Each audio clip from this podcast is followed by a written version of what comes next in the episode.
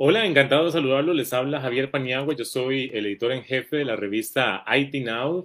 Vamos en esta ocasión, porque siempre estamos detrás de las innovaciones y las últimas tendencias en el sector tecnológico y esta no es la excepción. Vamos a hablar sobre un tema bastante en tendencia e interesante. Les hablo de los vehículos autónomos cuáles son esas ventajas, esas bondades que tiene eh, esta nueva innovación, así como sus desafíos.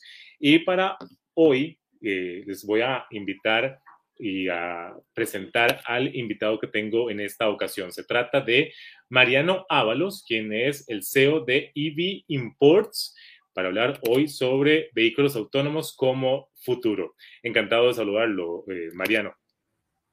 Igualmente. Y bienvenido aquí a eh, IT Now y a este podcast y esos diversos formatos que tenemos ahora en digital.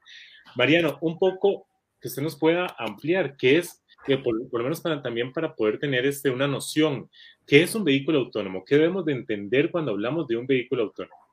Bueno, hay, varios eh, sabores, por decirlo así. Eh, hay, por ejemplo, niveles de asistencia a nivel 3, que eso es lo que ahorita Tesla ha logrado alcanzar, que es el famoso autopilot. Está también el, el full self driving, que es el autónomo completo, ¿verdad? 100% autónomo.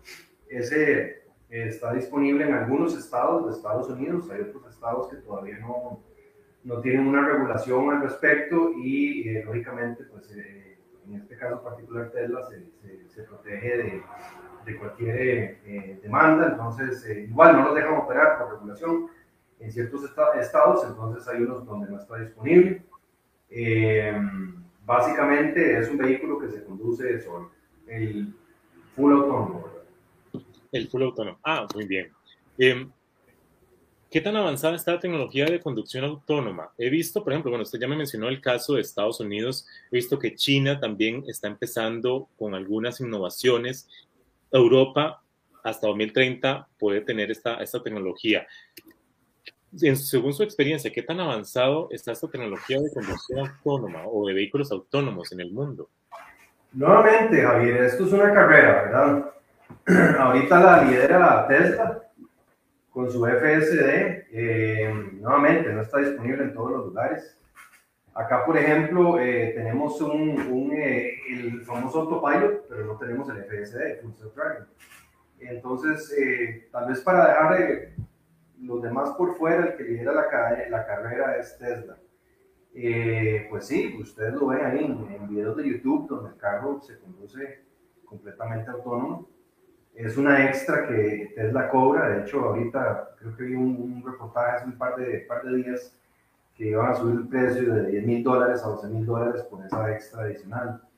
Eh, definitivamente ellos son los que llevan, eh, son la punta de lanza. hay esfuerzos por otros fabricantes de, poder llegar al a, ofrecer algo parecido a lo que Tesla tiene en este momento, eh, pero eso todavía está en desarrollo. Yo creo que es un tema que, que está iniciándose. Muchos, eh, por ejemplo, Tony Seba, que es una, una persona eh, que ha logrado pronosticar mucho de lo que está sucediendo ahora, indica que sí, efectivamente, en un futuro no muy lejano, los carros completamente autónomos van a ser el principal medio de transporte. Muy bien. Eh, no, Mariano, una consulta. ¿Qué tipos, vamos a ver, para que la gente pueda entender, los, lo que nos están oyendo y viendo, puedan entender qué tipos de diferentes vehículos autónomos existen, ¿verdad? Un poco como para, porque he visto que hay algunos que tienen como sensores, otros que son totalmente automatizados, ¿verdad? Un poco como para también hacer esa diferenciación y, los, y entender los diversos tipos que existen de vehículos autónomos. Como te digo, básicamente lo que hay en el mercado son, son eh, prototipos. Eh, ya lo que es consumo masivo, Tesla sí, como te digo, tiene, tiene una, una oferta de, vehículos eh, autónomos, es el modelo 3, el modelo Y, el modelo X y, el, y el Y básicamente hay varias tecnologías. Primero se empezó con el radar, el radar eh, pasó a ser un LADAR, que es un, radar de, láser. Eh, también está el tema de cámaras que integran, bueno, eso es lo que está usando ahora Tesla, cámaras, que básicamente lo que hace es eh, usar componentes de, que le llegan a la, a la computadora del piloto automático, muy similar a lo que vemos en un, un avión de caza F-18. Es una tecnología que anda por ahí ahora que estuvimos en un curso ahí en Estados Unidos, nos explican, ya nos metimos al detalle de, de, lo que era el, el, autopilot y el FSD, y es algo parecido a, lo, que, a la tecnología militar desarrollada por este fabricante. Eh, ellos lo que hacen es usar todo el input que les dan las cámaras, por ejemplo, la señalización horizontal, la vertical, los semáforos, todo eso lo capta la cámara. Eh, inclusive llega mucho detalle. Por ejemplo, eh, hay una, no sé, se te mete un perro pequeñito y el carro se frena. Entonces, eh, ya ha llegado a un nivel de detalle bastante, bastante interesante porque sí, vos puedes ver en, el preview, por ejemplo, que, que tiene Tesla, de, que sí, efectivamente se ven hasta los conos, obstáculos que hay en la carretera, todo eso lo detecta. Él usa un, todos esos componentes los reúne, usa inteligencia artificial y le indica al carro que en una luz roja tiene que parar. Incluso, eh, Claramente dependemos de la señalización, de una buena señalización, que aquí en, el país, eh, por ejemplo, si quisiéramos tener eso, pues no, hay ciertos lugares que estarían limitados, sí, sí existen muchas limitantes, ¿verdad? Tiene que haber una excelente eh, señalización de las carreteras para que el, el componente de inteligencia artificial logre eh, procesar toda esta información y le indique al carro, le dé órdenes de pare, frene, doble, Hablando de las limitaciones, eh, Mariano, ¿cuál, ¿cuáles son esos desafíos que además podemos enumerar alrededor de los países en los que ya comenzamos a tener estas innovaciones en los carros? ¿Cuáles son esos desafíos? Porque también yo leyendo sobre este tema, eh, en los países hay un tema, ¿verdad? Si hay algún accidente, ya en el caso de los vehículos que son, si no tienen, que manejan completamente por control remoto, hay un tema ahí, ¿verdad? Si, a quién le corresponde en caso de algún accidente. ¿Cuáles son esos desafíos que pueden encontrar los, los conductores alrededor de las naciones que pueden enfrentar? Yo lo que veo, bueno, primero un tema de infraestructura. Si no tenés la infraestructura, pues claramente esa tecnología no te va a funcionar, ¿cierto? Eh, el segundo desafío que, que veo, eh, y esto es una, una, opinión, una opinión muy personal, es un tema legal, ¿ok? Yo soy dueño de un carro autónomo, eh, lo mando a hacer un mandado, básicamente, a traer una persona que regrese. Eh, y bueno, hay un choque de camino. ¿Quién se hace responsable? Yo no iba manejando. El carro es mío, pero yo no iba manejando. Entonces creo que, que hay un tema de legislación ahí importante eh, de a quién corresponden ciertas responsabilidades en caso de, de, un, un, accidente o, o, un, no sé, inclusive que llegue atropelle una persona o que, ¿me entiendes? Hay mucho tema eh, eh, a nivel de legislación y regulación que todavía está ahí en un, no, no, hay, no existe. Por ejemplo, eh, no sé si te acuerdas que en el 2015 entró Uber y nuevamente en Uber no había legislación sobre ese tipo de servicio tecnológico que usa una plataforma y que le da un servicio a un tercero. Entonces, creo que la legislación siempre va a ir atrás la tecnología siempre va a ir adelante. Y pues, en cierto momento se tendrán que cruzar los caminos para que esa necesidad que uno tiene como consumidor, claro, la gente va a decir, bueno, yo quiero un carro con, con, con, eh, que sea autónomo, semiautónomo, pero necesito también una legislación que me proteja y más importante que proteja a todos los ciudadanos, ¿verdad? No sería justo que por, un vacío legal yo, me, yo tenga, sea dueño de un vehículo eh, autónomo que haya un accidente y, que yo no, no, sea responsable, ¿verdad? Entonces creo que esos vacíos legales, ah, también tal vez más importante que la infraestructura, los vacíos legales creo que se tienen que llenar y posteriormente pues eso eh, conllevará responsabilidades para el gobierno, para los usuarios y para los, los, los dueños de ese tipo de vehículos. Sí, porque precisamente, como decía usted, la tecnología va un paso adelante y está ese tema, digamos, siguiendo este mismo ejemplo, está ese tema, ¿quién entonces es el responsable ante alguna situación en carretera? ¿El fabricante del vehículo, el gestor de la infraestructura de telecomunicaciones o la persona que está manejando por control remoto, ¿verdad? O sea, hay muchas, muchas incógnitas que se generan alrededor de esto, porque ya lo, según lo que usted mencionó, Tesla tiene bastantes innovaciones y que ya ha ido avanzando. Sí, lo, lo, que ves, por ejemplo, cuando, eso sucede, lo que ves es que esos, ese tipo de tecnología y servicio lo limitan a, a, los lugares que sí están, que sí tienen una legislación y sí tienen un, una, un tema de regulación activo en relación a ese tipo específico de servicio. Por ejemplo, Tesla ahorita limita todos, absolutamente todos los servicios de soporte, de garantías para zonas grises. Las zonas grises que ellos llaman son los países o regiones en los cuales ellos no tienen una representación directa.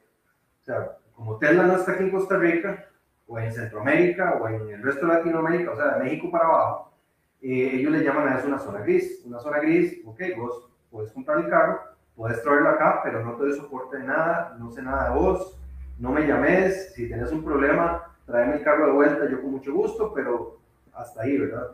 Entonces sí, eh, lo mismo va a suceder con los demás fabricantes donde tengan un, un, vacío legal, yo creo que van a limitar esos servicios a esas geografías específicas.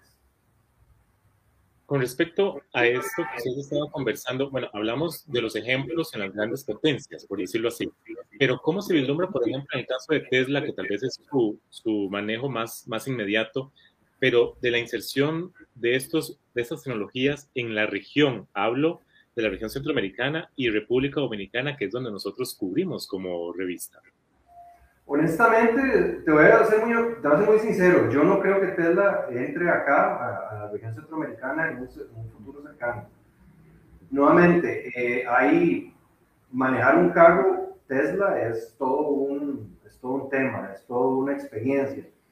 Eh, Tesla, yo considero que tiene siete años, por, por ejemplo, eh, adelante de cualquier otro fabricante. Si vos me traes acá al concesionario un Mercedes-Benz, un BMW, no importa, hablamos de marcas, ya, ya, eh, que son, son líneas que tienen líneas de alta gama, eh, no van a tener ninguno o muy pocos de los de las eh, de, la, de los add-ins que tiene Tesla. ¿Qué es lo que ha hecho Tesla? Inclusive ya carros muy avanzados, o sea, BMW tiene, tiene, una, tiene una oferta ahí un poco o sea, si te pones a, analizarlo así, a mí me van a, me van a garrotear por esto. No, no. Eh, un poco pobre, o sea, sí, salió el, el, i3, luego salió el, perdón, el iX4, pero está muy limitado. Inclusive, ves el e-tron, que es un carro muy bueno, pero todavía ves mucha limitación, no están, no están ahí. Y no lo digo yo, vos te metes a ver reviews de consumidores eh, de, blogueros en todo lado, Tesla sale siempre muy favorecido. ¿Por qué? Porque, ¿qué, ¿qué, es el asunto? Todo el asunto yo lo resumo a esto. Esto es un teléfono, teléfono inteligente. Usted quiere, el consumidor, no es usted, el consumidor quiere replicar la experiencia que tiene con el teléfono inteligente en todo aspecto de su vida. Ok, yo ahorita, por ejemplo, puedo llegar a abrir eh, una aplicación darte un ejemplo, eh, de ADT y puedo ver eh, las, cámaras, las cámaras de mi negocio. Ya no tengo que ir a la computadora, no tengo que, no, te no sé si antes te acordás que, que uno digamos para, ves, ahí está una, una camarita, entonces yo desde mi dispositivo ya tengo eso. Eh, ¿Qué es el asunto con, con, el usuario? El usuario quiere tenerlo todo en su teléfono, todo. ¿Qué es lo que ha hecho Tesla? Darle eso. Entonces, por ejemplo, cuando vos tenés un vehículo Tesla, tenés una aplicación donde puedes abrir y cerrar el carro, este carro cerrado, puedes climatizar tu carro antes de subirte al carro. Nuevamente, yo sé que le estoy yendo un poco off topic, esto no es FSD, pero sí tiene que ver mucho con la tecnología que estamos viendo a, a dónde vamos, ¿verdad? Y el FSD o el autónomo es parte de toda esta integración que tiene uno como consumidor. ¿Ves? Por ejemplo, ahí se ve el cablecito donde está cargando. Eh, puedo inclusive eh, subirle, limitarle la carga. Ahorita la tengo a un 90%, la puedo subir. Aquí le doy para que cargue un 100%. ¿ves? Aquí en este, perdón, en este pedacito que le hace falta, y ahí el carro va a terminar de cargarse al 100%, lo puedo limitar a menos. Eh, puedo, por ejemplo, ya, ya un tema muy, muy, muy reciente, puedo irme al, al vehículo, bueno, a la aplicación, este, él me dice a dónde está ubicado, la calle por, por, zona geográfica. Puedo decirle al vehículo, eh, tiene un sistema de seguridad, que esto nuevamente no lo es en las otras marcas. Eh, tiene un sistema de seguridad que lo activo y puedo ver en tiempo real las cuatro cámaras, bueno, una, cuatro de las cámaras que tiene el vehículo, es, ahí puedo estar viendo la cámara que tengo al frente. Puedo verle la cámara, vamos a cambiar de vista, la cámara que tengo al lado, puedo ver la cámara que tengo al otro lado, puedo ver la cámara que tengo atrás. Entonces, ¿qué es lo que sucede? Alguien se acerca al vehículo, el vehículo avisa a, la, aplicación y yo puedo inclusive mandarle un comando de voz, aquí lo, puedes ver acá, espérate, ves aquí que tiene un microfonito, puedes mandar un comando de voz, aléjese del carro él te robotiza la, la, la, la, voz y la tira por un parlante externo que tiene. Entonces, de ahí se asusta, dice, ah, chaval, que te quería pegar un ventanazo. Eh, aquí puedo hacerlo, no sé si escuchaste el pito. El pito, ajá. Ahí está, puedo hacerle que haga flash. Él, él empieza a grabar, cada vez que alguien se, se acerca, él empieza a grabar y tiene una memoria interna donde él guarda todas esas cosas. ¿Qué carro acá, que no se Tesla, tiene esto? Ah, bueno, ya no ocupo llave. Esa es la otra ventaja. Eh, esta es la llave del carro. Ya no ocupo tener una llave. Yo entro y salgo del carro con, con el teléfono. Entonces, veo como que tu, tu vídeo se quedó pegado. Estamos todavía en línea.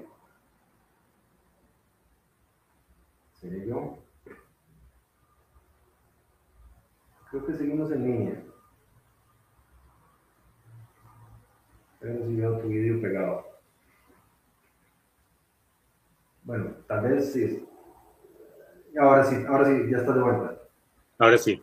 Ok, entonces te contaba, esta es la llave de mi carro. Yo es una llave menos que tengo que llevar en el llavero. Ya tengo integrada la entrada y la salida y la seguridad de mi carro en mi teléfono. ¿Cuál fabricante se ha preocupado por hacer eso? Entonces, ahí es donde yo le doy a, Tesla el, nuevamente, no lo digo yo, son, es el consumidor en general. Le favorecen al vehículo nuevamente, manejar es toda una experiencia. Eh, te volviste oficial, ¿estás por ahí?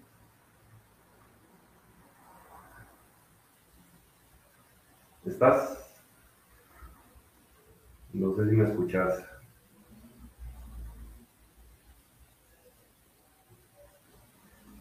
ver.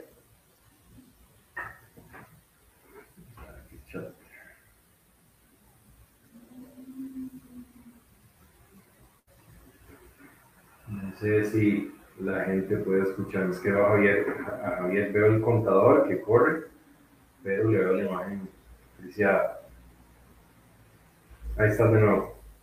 Ahora sí. Eh, para continuar un poco, Mariano, porque también esa es parte de, lo, de en vivo, ¿verdad? De estar este, es parte también de esta nueva era. Eh, para continuar, Mariano, una consulta. Bueno, usted, según me contaron, hay un, un pajarito electrónico también, que EV Imports es uno de los mayores importadores de autos eléctricos del país, ¿verdad? Entonces, podríamos combinar también esta opción, digamos, de ser sostenible en, con nuestros vehículos y además, aunado a esto, estar en las últimas tendencias tecnológicas con vehículos autónomos. ¿Se puede fusionar de manera perfecta y ser un gran aliado de estos dos? Creo que sí, la tecnología va eh, a un cambio eh, completamente eléctrico. O sea, la movilidad eléctrica, la, perdón, la movilidad del futuro es eléctrica. Okay. ¿Qué son los cambios que vamos a ver? Vamos a ver más desarrollo en temas de, eh, de, vehículos autónomos, 100% autónomos. Por ejemplo, el, el, segundo asset que cualquier persona promedio eh, en su vida va a comprar Eh, bueno, primero su casa, el segundo es un vehículo por, sus temas de valor. Eh, además de eso, el costo de, de, tener un vehículo es bastante alto. en este momento una combustión es lo más alto, la, en la gasolina es un lujo. Eh, pero bueno, dejando eso de lado, es una inversión bastante alta. ¿Qué me dirías vos, Javier, si yo te, te propusiera lo siguiente? Vos llegaste, metes una aplicación, ¿ok? Pedís un vehículo que está garantizado en 30 segundos, que te llegue el carro a la puerta de tu casa en 30 segundos, que es autónomo y que te cuesta 10 veces menos un Uber. Y... Carro, o sea, yo agarro el carro y lo vendo. Listo, yo no quiero carro. Imagínate qué, qué, qué, podría hacer yo con todo ese capital. Eh, un vehículo, eh, no sé, que pueda valer 20, 30 mil, 40 mil, 50 mil dólares. Podría usar ese dinero para invertirlo. Y a eso es a lo que vamos. Eh, bueno, el primer paso es salir de la combustión a los vehículos eléctricos, pero sí vas a ver más desarrollo en, en tecnologías de autonomía de vehículos y que eventualmente van a llevar a ese tipo de servicio donde ya no necesitas ser dueño de un carro. Simplemente con una aplicación, dices como un Uber, eh, dice el cargo, lo que pasa es que el carro llega sin chofer y te cuesta 10 veces menos. ¿Por qué? Porque no hay chofer, no hay otros costos asociados. Y en, en general, el mantenimiento de un vehículo eléctrico es muy bajo. Lo que se espera es que eso sí, eh, eso esté en manos de pocas empresas eh, perdón, dígase algo así como Uber, como, como em, empresas de plataformas tecnológicas muy grandes o inclusive fabricantes. Entonces los fabricantes van a estar más inclinados a empezar a, a, tener ese tipo de empresas como su cliente primario que individuos como usted o como yo necesitamos un vehículo. Entonces, más o menos por ahí es donde va el, el camino y claramente, pues, eh, hay una dependencia sobre el desarrollo de tecnologías de, autonomía de transporte. Y eso también lleva, nada más lo que quiero es como enlistar los diversos tipos, porque estuve eh, estudiando el tema. Veo que hay varios estilos, está la automatización, no hay automatización, ¿verdad? Que es un poco más normal, como por decir otro, como decir cualquier otro. Está la conducción asistida, automatización parcial, automatización condicional, eh, se encuentra alta automatización y automatización completa. Es lo que vi de diversos estilos de vehículos autónomos, ¿verdad? No solo, no solo quiere decir que es el que va sin conductor o sin chofer, pero bueno, hay aquí alguna pregunta existencial que le, que le llevo a brindar, don Mariano. ¿Una máquina conduce mejor que un ser humano? ¿Verdad? A eso vamos. Antes pensábamos que muchas cosas no se podían hacer. El otro día estuve tomando unas fotos eh, desde mi teléfono con, un, de que se ve mejor que un telescopio. Entonces, son cosas que hace cinco años tal vez no, no, no pensábamos que pudieran suceder, que están sucediendo. Por ejemplo, eh, ahorita, ayer llegué de Guanacaste, el carro en el que iba condujo el 80% del camino. Hace dos años eso aquí no existía eso es nivel, eso es automatización con nivel parcial de existencia. Entonces sí, o sea, el carro hay, hay ciertas cosas que no puede hacer en este momento, que yo espero que en unos años ya lo haga. Entonces yo fui y vine a Guanacaste y manejé un 20% del camino. Eso dice mucho. Wow. ¿Y desde dónde? ¿Desde la capital? Sí, desde San José. Entonces, eh, y, y, el costo mío de llegar allá fue de 680 colones. ¿Qué, qué, qué, números más duros, ¿verdad? ¿Cuánto gasta usted en, gasolina en un carro económico? 22 mil colones. No sé, por ahí, 15 mil pesos, 12 mil pesos, 690 pesos. Es algo que pones a pensar. Lo que la gente, en, primer lugar, eh, lo, que, lo que vemos es una tendencia al ahorro. Ok, eso está muy bueno. Que automáticamente de la mano, viene de la mano con, un, con una descarbonización. ¿Por qué? Porque cuando usted compra su vehículo eléctrico, en promedio, con datos muy, muy austeros, eh, usted va a dejar de emitir cerca de 2 toneladas de dióxido de carbono por año. Entonces, si eso, usted, eso lo, estoy hablando de una persona como usted yo que vamos a comprar un carro eléctrico. Ok, eso, cuando usted lo, trans, lo traslada a flotillas, todavía tiene más impacto. Y obviamente tenemos una recompensa por ese, ese ahorro que vamos a, obtener. Por ejemplo, eh, en mi caso personal, eh, yo metí paneles eléctricos a mi casa, eh, compramos, cambiamos los dos carros eléctricos entre pólizas, el ahorro en combustible fósil, las pólizas son más baratas. también los paneles me están generando un ahorro de consumo eléctrico. Yo me estoy ahorrando anualmente 3.800.000 colones, que antes, no, o sea, antes ya estaba en ese, en ese tipo de servicio. Entonces, claramente hay una recompensa.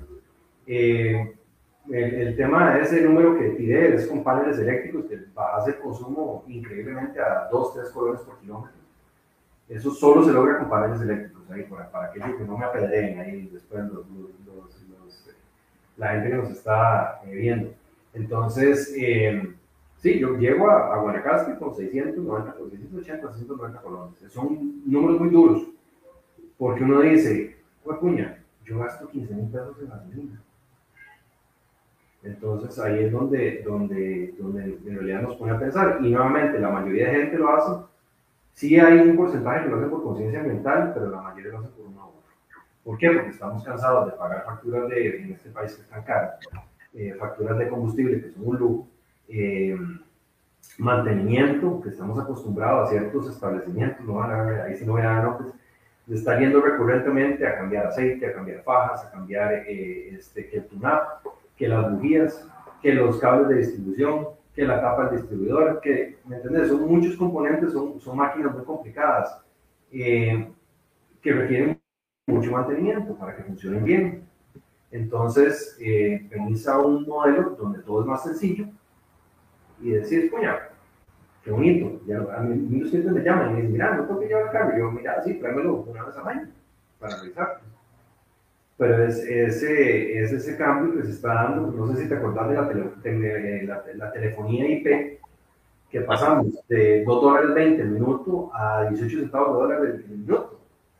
Es lo mismo. Estamos en, en, otro, en otro espectro, ¿verdad? Pero estamos en, el, en un tipo de cambio muy similar. Teléfono inteligente también en las tarifas de Uber también, que, estamos acostumbrados a pagar un, un premio muy alto por, por servicios de taxi, que ya no. Entonces, todo eso es lo que está sucediendo en este momento, solo que con carros. Y nada más para hacer la conversión así rápido, según lo que usted nos estaba diciendo, por ejemplo, pasamos de casi pagar 2 dólares, un poco menos de 2 dólares, a 40 dólares, por decirlo así, ¿verdad? Con un carro eh, con combustible. Eso es para que también tengan la noción los que nos están viendo alrededor de la región, ¿verdad? Que el dólar es la moneda un poco más general. Es un dólar. Es un dólar. Un dólar y un poquito. Ahora sí, tiene razón. Que está como 645, así sería un dólar. Un dólar, un dólar cinco. Sí, versus 40 dólares, bueno, 30, 40 dólares de un carro de combustión.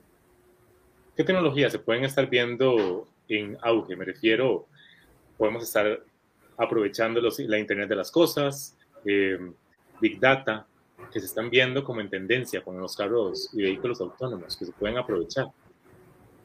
De como todo, ¿verdad? Este, yo creo que, que vamos a ver una, bueno, espero ver, de los fabricantes. El tema con los demás fabricantes es que ellos no creen en la movilidad eléctrica, por eso no han sido exitosos en ello porque no, no, al menos no se percibe que ellos sean creyentes de que esto funciona.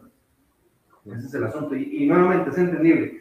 Hay un video por ahí en, YouTube donde explica todo el problema que puede traer a la economía alemana el hecho de pasar todas las líneas de producción de vehículos de combustión a vehículos eléctricos. Estás cortando el supply chain de las cajas de cambios, los carros eléctricos de cambios, todo el acero que se usa, toda la tecnología que se usa, todos los ingenieros que hay que pagarles para que desarrollen las cajas de cambios. Eh, todo eso, nuevamente, hay economías que dependen de la, de la, fabricación de vehículos de combustión y eso cambiarlo es muy difícil. Vas a, nuevamente, vas a, a quitar por aquí, a agregar por allá, pero la gente siente, siente miedo y, y cuando, es normal, cuando toda tu economía depende de la fabricación de carros, en gran parte de la fabricación de carros, pues no es sencillo, no es sencillo hacerlo. Pero este, yo lo que puedo ver son, lo que podría mejorar, son, eh, de, ahora los carros vienen, bueno, algunos, muy pocos, ya vienen conectados a internet, donde puedes bajar eh, Spotify y ir escuchando Spotify. Esa experiencia del conductor con su vehículo cada día se va a ir mejorando, su, tecnificando. Entonces vas a ver más de lo que ves en tu, en tu teléfono inteligente dentro del carro. Eso es lo que yo veo que, que va a mejorar en los próximos, en los próximos años. Nuevamente, el, el tema de automatización de autonomía de vehículos también lo vas a ver más evolucionado. Nuevamente, hace, hace, hace unos añitos no, no, yo no iba a volver a Guanacaste en el carro casi manejándome. Ahora sí, eh, y pues no hace mucho, no estamos hablando de 10 años. Estamos hablando de 3 años o, menos. Entonces, ahí es donde yo veo esos cambios, o sea, más, más, eh, más integración de tu vehículo con la tecnología y por el otro lado, desarrollo de, de, de, de, o mejora, por lo menos mejora, porque nuevamente hay que ser, hay que ser realista, aquí vamos a estar muy limitados por temas de infraestructura, por temas legales, donde los fabricantes claramente no se la van a jugar a meter un carro donde la, donde la señalización es pésima, por ejemplo, o donde no te dicen, en último caso, si el fabricante ese tiene una responsabilidad legal sobre un problema del, del vehículo, ¿verdad? Yo, como te doy el ejemplo ahora que mando el, el, carro a traer algo, a traer una persona, se regresa y tuvo un accidente de camino. Eh, si eso no existe, si no existen las condiciones, vamos a estar muy limitados, que es lo que vemos ya, eso ya lo estamos viendo. Tesla, eh, si igual, si pagas el premium del FSD, aquí no te va a funcionar. Entonces, eh, nuevamente, por esa razón. Mariano Ábalos, CEO de EV Imports, estuvo con nosotros para hablar sobre el futuro de los vehículos autónomos. Le agradezco mucho, Mariano, por este tiempo. Con gusto. Y nos vemos, hasta, y nos vemos hasta una próxima ocasión, don Mariano. Le agradezco mucho y estamos en contacto. Claro, gracias.